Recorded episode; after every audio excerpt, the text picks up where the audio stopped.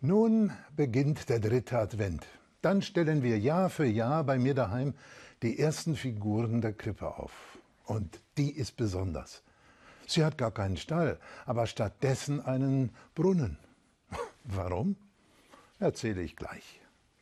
Krippen habe ich schon als Kind gerne angeschaut.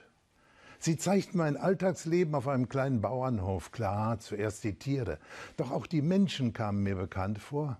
In einem Hirten meinte ich meinen Onkel zu erkennen, in einem anderen einen Nachbarn. Die bäuerliche Arbeit bei Wind und Wetter hatte sich eingezeichnet in ihre Gestalt und in ihr Gesicht.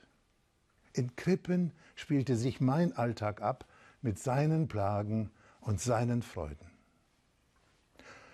Und doch war alles so anders und wunderbar. In der Futterkrippe ein neugeborenes Kind, schutzbedürftiges Leben, schon damals Gegenbild zu Gewalt und Lebensfeindlichkeit. Und dann der Engel und seine Botschaft, fürchtet euch nicht. Der Satz bringt die Geschichte erst richtig ins Rollen. Bis heute schließt er mir großes Kino auf. Exotische Gäste kommen geritten, Sterndeuter aus dem Morgenland sind's. Drei Könige hat der Volksglaube daraus gemacht und sieht sie als Vertreter aller Völker der damals bekannten Kontinente Asien, Afrika und Europa. Schon als Kind malte ich mir aus, wie sie von weit her kamen, dem Stern folgten auf der Suche nach Gott, Kaspar, Melchior und Balthasar, und angekommen bei der Krippe herunterklettern von ihren Reittieren, vom Elefanten, vom Kamel, vom hohen Ross. Wie sie herunterkommen, um Gott anzubeten in der Zartheit des Kindes, mitten im Alltag der Welt. Im Christuskind kommt Gott zu den Menschen aus allen Völkern, als Gegenbild zu Gewalt und Lebensfeindlichkeit. Und die Völker, die haben es verstanden, gaben Maria in ihren Krippen ein koreanisches Gesicht oder ein mexikanisches. Und mit ihr auch Josef und den Hirten. Das Christuskind ist ihnen geboren wie uns in ihrem Alltag mit seinen Plagen und Freuden.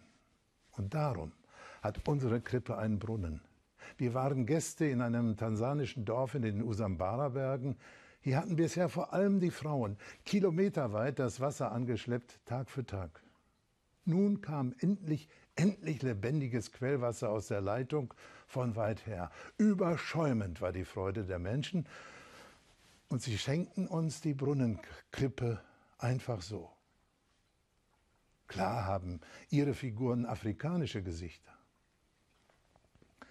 Seitdem erinnert uns diese Krippe daran, dass unzählige Menschen weltweit keinen Zugang haben zu frischem Wasser, geschätzte 850 Millionen immer noch nicht, obwohl jeder Mensch Wasser braucht wie Luft zum Leben. Niemandem darf es abgegraben werden, weder durch zunehmenden Klimawandel noch durch menschliche Willkür oder Gier. Das Kind in der Krippe gibt dafür Kraft. Es steht aller Lebensfeindlichkeit entgegen. Mit ihm ist Gottes große Zukunftsverheißung in der Welt. Ich will dem Durstigen geben von der Quelle des lebendigen Wassers. Umsonst.